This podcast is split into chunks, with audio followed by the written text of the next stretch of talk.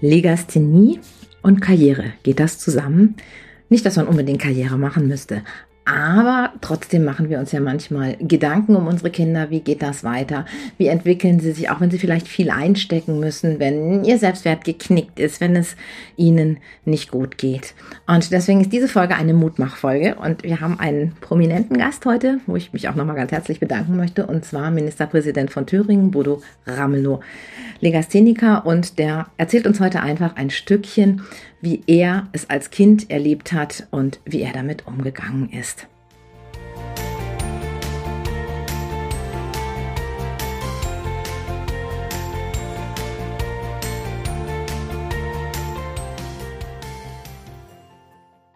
Ja, hallo und herzlich willkommen zu einer neuen Folge von Legatalk, dem Podcast rund um Legasthenie und Dyskalkulie. Und heute haben wir einen ganz besonderen Gast. Ich freue mich, den Ministerpräsidenten von Thüringen, Herrn Bodo Ramelow, begrüßen zu dürfen.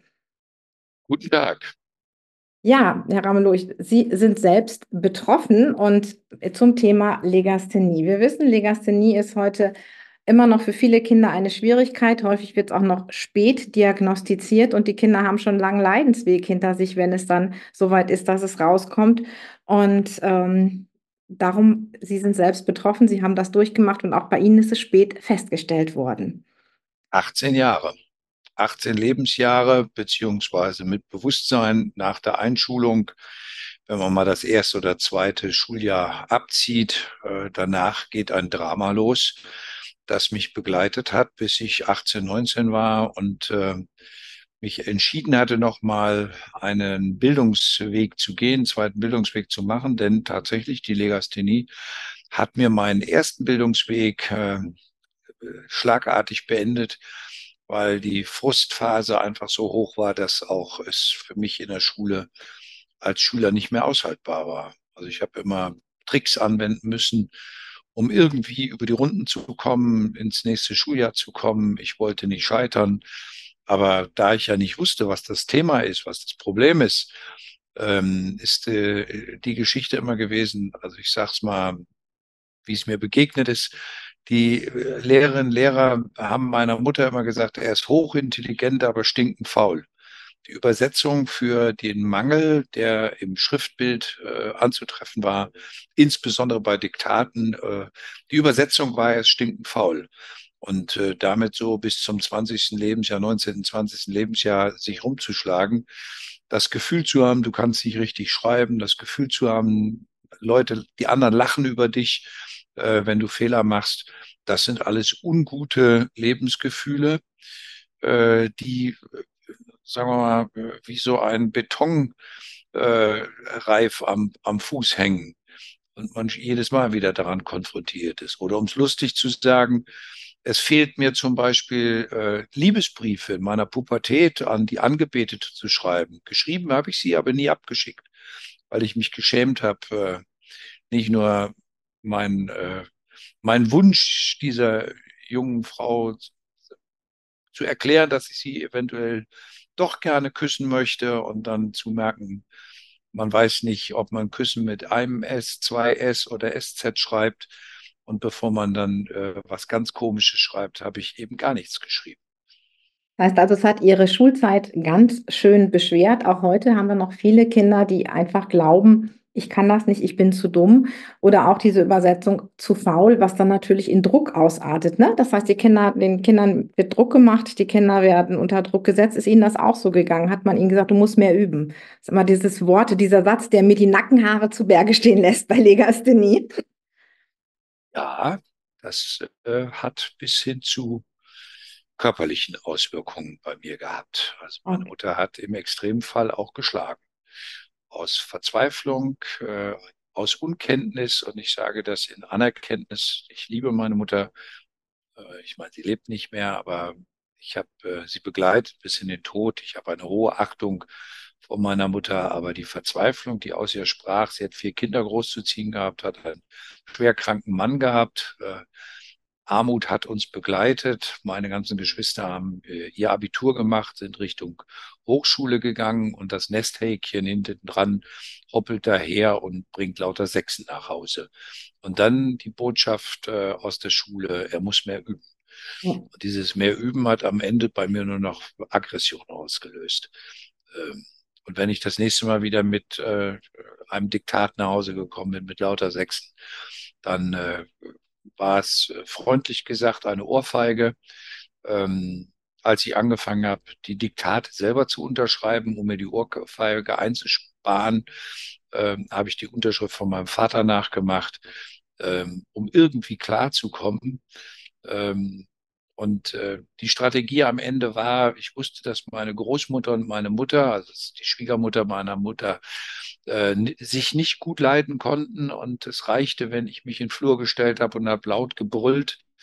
Ähm, äh, dann stand schon meine Oma unten in der Tür und rief, äh, wenn du dem armen Jungen was tust, dann so. Also Sie merken, das sind ganz andere Geschichten, die da sozusagen äh, einwirken die aber leider mit der Legasthenie überhaupt nichts zu tun hatten. Und äh, leider. insoweit, und, ähm, äh, als ich dann den zweiten Bildungsweg gemacht habe und merke, ich habe eine Schreibblockade dazu, also nachdem ich mit 14 vier Kurzschuljahre, das kommt dann auch noch strafverschärfend dazu, zwei in Niedersachsen, dann stirbt mein Vater, wir kommen nach Rheinhessen. Rheinland-Pfalz macht dann erst die Kurzschuljahre. Ich habe also die doppelte Ladung gekriegt die eigentlich alle Kinder in Westdeutschland nur einmal haben sollten. Ich kriegte es gleich zweimal. Also war ich mit 14 aus der Schule raus und äh, habe dann meine Berufsausbildung gemacht. Die hat mir viel Freude gemacht. Da war viel, viel Tolles dabei, viel positive Erfahrung. Aber das Interessante in der Zeit war, man musste nicht schreiben. Das war Multiple Choice, dieser ganze Unsinn der 60er Jahre, 70er Jahre. Es gab nur so Faltheftchen, die man nur ankreuzen musste. Das war für mich natürlich wunderbar. Das heißt, das Lesen war bei Ihnen nicht betroffen. Beim Lesen hatten Das Lesen war zum Glück überhaupt nicht betroffen, ganz im Gegenteil. Ich habe im Lesen immer eine Eins gehabt. Mhm. Und Lesen eins, äh, in Ruhe schreiben bei Aufsatz vier, äh, Sprache, Ausdruck eins oder zwei äh, und sobald es um Schreiben ging, sechs. Und Diktat war natürlich überhaupt nicht möglich. Deswegen, äh, als danach meinem 14., 15. Berufsausbildung erstmal Jahre des Multiple Choice kam und selbst das, äh, das Berichtsheft, das man in seiner Ausbildung schreiben musste, war in der Zeit nur nach Stichworten. Ich konnte da also meine Hieroglyphen draufschreiben und kein Mensch hat es interessiert. Äh, und dann habe ich als Bester des, äh, des Kammerbezirkes Gießen äh, als allerbester die Prüfung gemacht mit lauter Einsen. Und da aber Diktate nicht dabei vorkamen, hatte ich endlich mal ein Erfolgserlebnis. Und äh, das hat mich dann zumindestens in der Fortbildung bei Karstadt äh, immer weiter nach vorne getrieben. Und irgendwann merkte ich aber mit 18, 19, mir fehlt was. Ich wollte Bildung haben. Und so bin ich zweiten Bildungsweg gegangen in äh, Marburg, äh, Berufsaufbauschule. Und am ersten Tag, als ich da saß und sollte was von der Tafel abschreiben, hatte ich eine völlige Schreibblockade. Es war wieder die Situation, eine Lehrerin steht vorne, eine Tafel mit Kreide wird an die Tafel geschrieben, löste die komplette Blockade aus und ich merkte, ich kann nicht schreiben. Also das heißt, so ein richtiges traumatisches Erlebnis kam wieder hoch und hat sie blockiert. Wann ist denn dann die Diagnose ja gestellt worden? Dann danach, weil okay. ich hatte jetzt die Situation, dass ich entweder weglaufe, also um mich dem Druck zu entziehen, war, hatte ich so eine Strategie entwickelt, abtarnen, wegmogeln äh, oder weglaufen. Mhm. Weglaufen war immer das Einfachste in solchen äh, Konfliktsituationen. Also habe ich dann gedacht, ja, wenn du jetzt wegläufst, du hast dann deine Arbeit gekündigt, äh, du bist jetzt auf der Schulbank, du willst das äh, und merkst, da passiert was, was nicht gut ist. Und dann war es so, dass ich nach vorne gegangen bin zu ihr und habe gesagt, ich weiß nicht warum, aber ich kann nicht schreiben. Da hat die mich angeguckt und hat gesagt, ja, da gehen Sie jetzt zum Schulpsychologen. So kam sozusagen dann die Diagnose. Und danach hat sich was verändert. Dann wurde Bildung leichter. Für Sie? Es war, es war, als wenn sich äh, Stahlringe um meine Seele wegsprengen würden, als er das Wort Legasthenie sagt. Und ich hatte noch nie das Wort Legasthenie gehört. Äh, und ich habe ihn dann gefragt, den Schulpsychologen, und der soll mir das erklären. Und äh, der guckte sich uralte Schreibhefte von mir an, der guckte sich alte äh, Schulhefte an, alles, was ich mitgebracht habe. Und dann sagte er, das ist, Sie sind so eindeutig ein Legastheniker das ist äh, hier, ich zeige Ihnen das mal, die ganz klassischen Geschichten und so. Und es war ein ganz unglaublich psychologisch aufbauendes Gespräch für mich. Es war wie eine Befreiung. Und dann das Gefühl, dann sagte er am Ende, ja, ich mache Ihnen dann äh, den äh, Befund, äh, die Diagnose und äh, schreibe Ihnen das Gutachten. Äh, und Sie wissen, in der Berufsaufbauschule werden dann Ihre Schreibnoten nicht gewertet. Und da habe ich gesagt, nee, das weiß ich nicht. Er sagte, doch, Sie können schreiben, wie Sie wollen. Äh, es kommt auf den Ausdruck an. Und dann war das so tatsächlich, ich konnte mich auf einmal befreit auf das Lernen einlassen. Ähm, und dann habe ich erfolgreich die Realschulabschluss über die Berufsaufbauschule gemacht, hatte also einen Zehnerabschluss, bin dann übergewechselt in die Zwölf, weil ich ja schon einen Beruf hatte und ähm, alles an den kaufmännischen Schulen. Ich hatte einen kaufmännischen Beruf, das passte alles zusammen. Und dann sagte mir die gleiche Lehrerin auf einmal, Sie müssen wissen, für einen Zwölfer gibt es keinen Erlass. Das Ministerium hat keinen Erlass. Da ich äh, wieder da gestanden, läufst du weg schmeißt du die Flinte ins Korn. Da habe ich gedacht, nee, jetzt rufst du in Wiesbaden im Ministerium an. Hab die Auskunft angerufen, habe gesagt, äh, sagen Sie mir mal die Nummer vom Kultusministerium. Dann habe ich da wie blöd mich durch dieses Kultusministerium durchtelefoniert, bis ich irgendjemand Fürsorgliches hatte, der mir zugehört hat. Und der hat dann gesagt, ja, das verstehe ich, was Sie alles erzählen. Ähm, wir kümmern uns, wir melden uns. Dann dauerte es ungefähr zehn Tage und dann wurde ich vom Direktor einbestellt und der stellte dann eine Flasche Cognac auf den Tisch und zwei Gläser und fragte, ob ich jetzt mal Cognac trinken wollte. War ja erwachsen. Äh, und ich habe gedacht, oh, was hast du, ich war Schulsprecher, was ist jetzt wieder los? Und dann sagt das Ministerium hat angerufen das hatte ich gar nicht mehr auf dem Schirm, dass, äh, dass diese Wirkung haben könnte. Das haben mir später mal Leute erzählt, dass alle gedacht haben, ich wäre extrem gut politisch vernetzt oder ich hätte irgendeine Verwandtschaft im Ministerium. Nee, ich war einfach nur verzweifelt und habe einfach gedacht, du rufst jetzt so lange im Ministerium an, bis du irgendjemand hast, der, der mit dir redet. Das und würden Sie wahrscheinlich. Es gab einen Zwölfererlass viele Eltern heute wünschen. Leider ist die Situation da ein bisschen zurückgedreht. Die Kultusminister sind da etwas härter geworden und leider ist es mit der Benotung wieder schwieriger, als es dann mal eine Zeit lang auch in den 70er, 80er Jahren gewesen ist, was ich nicht nachvollziehen kann, wo wir uns alle wünschen würden, dass wir da wieder ein bisschen ja, Schutz für unsere Kinder kriegen würden. Aber vielleicht sprechen Sie mal mit Ihrem Kultusminister an dieser Stelle. Ähm, auf der anderen Seite, Sie haben trotz LRS Karriere gemacht. Sie haben einen Job, den es ja nur 16 Mal in Deutschland gibt, wenn wir die Bürgermeister der Stadtstaaten mitzählen. Ähm, hat die LRS Sie da beeinträchtigt oder hat sie Ihnen, wie hat sie da, ja, gab es da noch Einflüsse in Ihrer weiteren also Entwicklung? Also die, die Geschichte mit den Mängeln haben sich durch Erfahrung ja behoben. Mhm. Das heißt, man hat ein lebenslanges Training ich schreibe sehr viel, ich bearbeite sehr viele Texte. Ähm, ich muss mit Schriftsprache umgehen. Ich äh, bin in der Lage, auf Briefen, in denen viele Fremdwörter stehen, alle Fehler in Fremdwörtern zu erkennen. Aber ob V oder F dahin gehört, das muss ich jedes Mal wieder prüfen.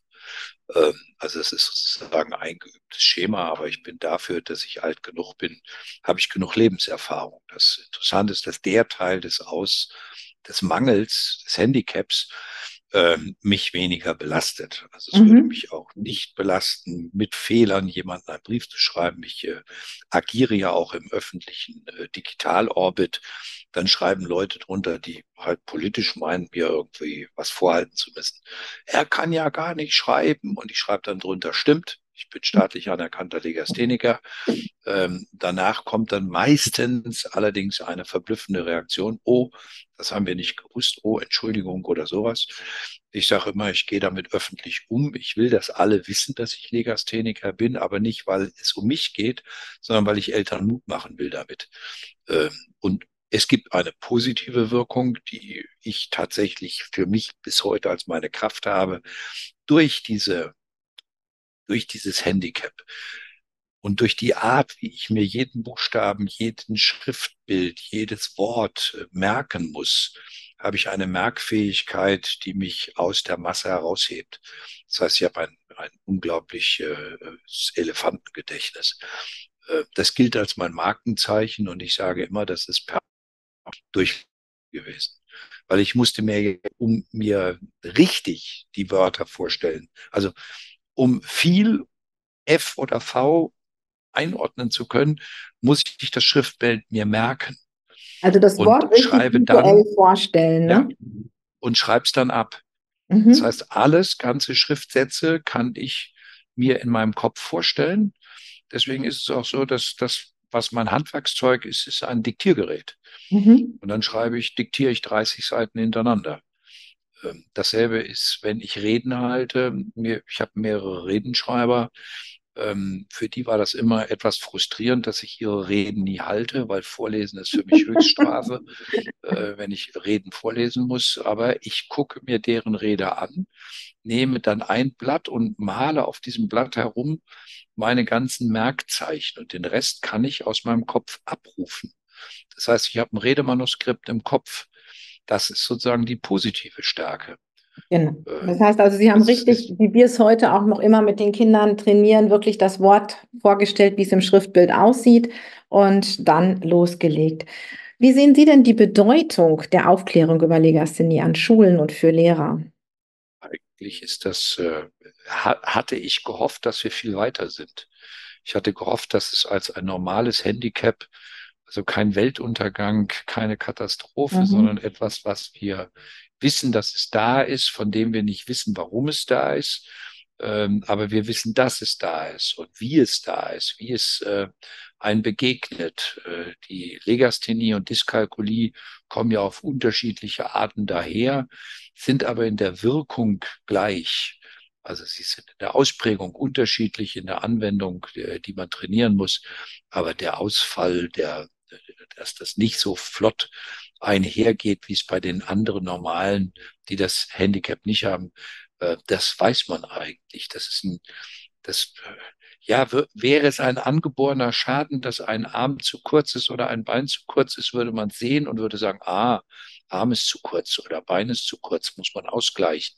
Äh, aber eigentlich ist es nichts anderes. Es ist eine, ich sage immer, im Kopf, im Gehirn ist eine Verknüpfung nicht eingetreten und eine andere hat sich dafür ergeben.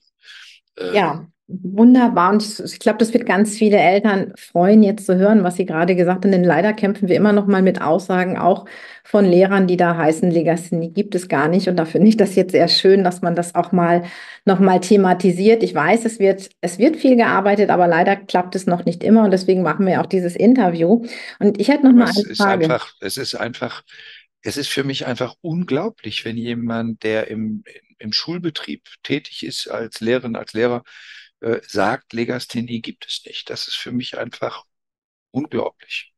Deswegen Weil, hoffe ich, dass dann viele Leute diese Folge hören. Und ich habe aber noch mal eine Frage. Welchen Tipp würden Sie denn einem Kind mitgeben, was betroffen ist? Immer fröhlich sein. Immer die Herausforderung annehmen, also sich darauf einstellen. Ähm, Legasthenie ist nicht der Weltuntergang. Legasthenie bedeutet nur, du bist anders wie die anderen. Und äh, es gibt ganz viele Dinge, die Menschen immer wieder anders machen. Und äh, Legasthenie ist eine spezielle Geschichte. Bei Dyskalkulie, wenn die Zahlen durcheinander purzeln oder wenn die Buchstaben seitenverkehrt geschrieben werden, die Zahlen seitenverkehrt geschrieben werden.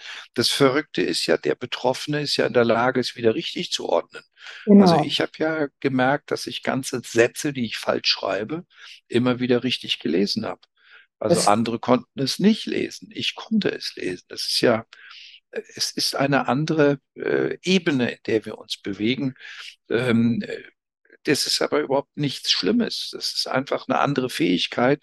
Und dann zu sagen, ja, das ist ein Manko gemessen an dem, was andere ganz normal können. Dafür kannst du andere Sachen, die, die nicht können.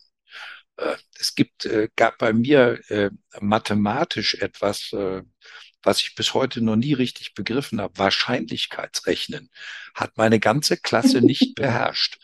Also meine ganze, also im zweiten Bildungsweg in der FOS, Fachoberschule, haben wir eine, einen Lehrer gehabt, der war offenkundig nicht so geeignet, uns Wahrscheinlichkeitsrechnung zu erklären.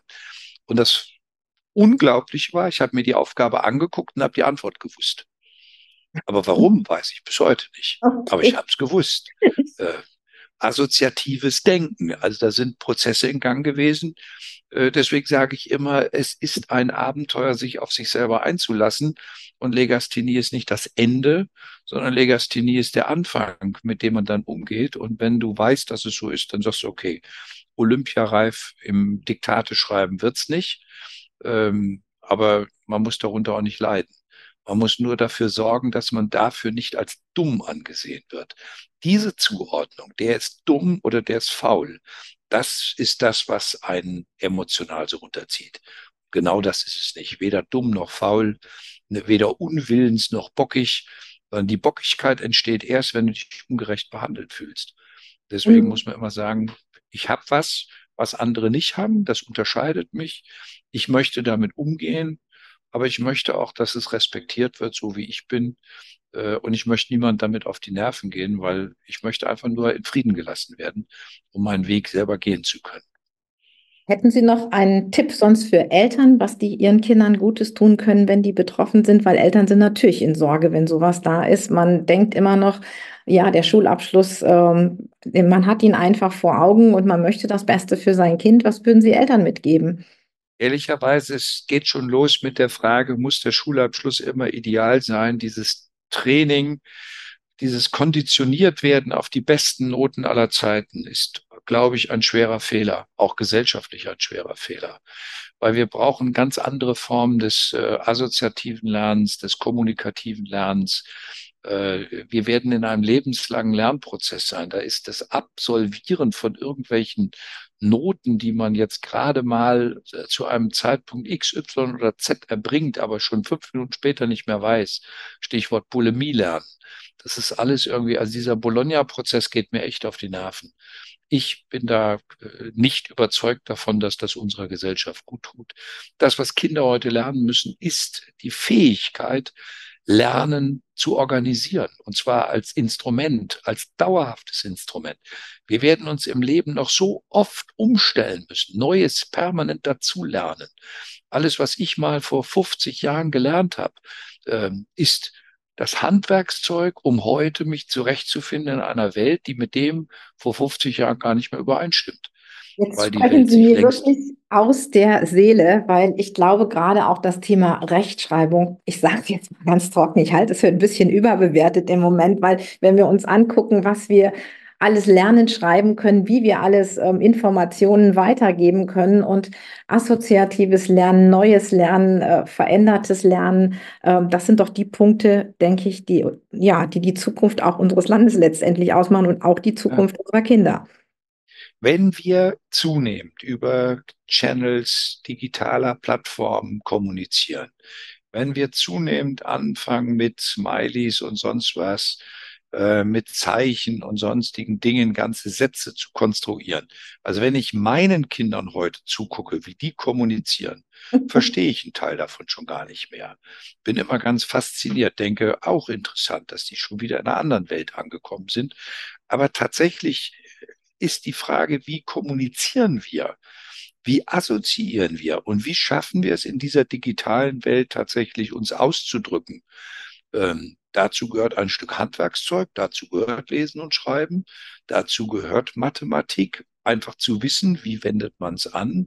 Aber dann kommt dazu, dass man alles miteinander klarkriegen muss, äh, um sich wieder auf neue Situationen einzustellen so wie in meiner Kindheit die Welt noch geprägt war durch Dampflokomotiven und das Pfeifen einer Dampfeisenbahn, so ist die heutige Welt geprägt durch ICE-Züge, die durch Erfurt mit 300 kmh äh, fahren und voll digital sozusagen in einer Digitalwolke unterwegs sind.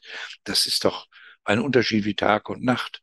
Und äh, während der Heizer noch lernen musste, wie er seine, seine Lokomotive unter viel Energie setzt, ist es heute so, dass man wissen muss, wie man dieses mathematische Wunderwerk und rollende äh, Wunderwerk äh, bewegt. Das sind ja nur so Hinweise darauf, wie sich die Dinge in den, allein in den letzten 50 Jahren verändert haben. Und äh, mhm. Deswegen ist die Frage, wir haben das immer so gemacht und es gibt nur diesen einen Weg. Das scheint mir etwas kurz gegriffen zu sein. Und deswegen ist dieses Abtrainieren, du musst bis zu deinem 18. Lebensjahr aber ein Einser Abitur haben. Nur dann bist du was wert in der Gesellschaft, halte ich für eine Sackgasse. Ja, ich danke Ihnen ganz herzlich für dieses Gespräch und ähm, ja, ich hoffe, es ist einfach eine Folge, eine Mutmachfolge, möchte ich es mal sagen, für Eltern und für Kinder und ähm, bin gespannt, was unsere Hörer dazu sagen und äh, freue mich einfach, dass Sie hier gewesen sind. Herzlichen Dank. Alles, alles Gute und allen, die es hören, mein, wirklich meine Ermutigung, nicht verzweifeln, nicht verzagen, immer dran denken. Es gibt ein besseres Miteinander und äh, Hauptsache, man nimmt sich in den Arm und stärkt sich und unterstützt sich. Und nur so können wir durch diese Welt gehen, in der jeder in irgendeiner Form irgendwann auch mal ein Handicap haben kann. Die einen starten mit Legasthenie, andere kriegen irgendwann Depression. Irgendwas ist immer. Und mit dem irgendwas, was ist, sollten wir so umgehen, dass wir menschlich die, Komp äh, die Kompetenz haben, menschlich die Menschen äh, aufzufangen, mitzunehmen, zu stärken. Und Kindern mit Legasthenie braucht man viel Stärke, muss man viel Stärke mitgeben. Und den Hinweis darauf, man kann auch Ministerpräsident werden. Ja, herzlichen Dank nochmal.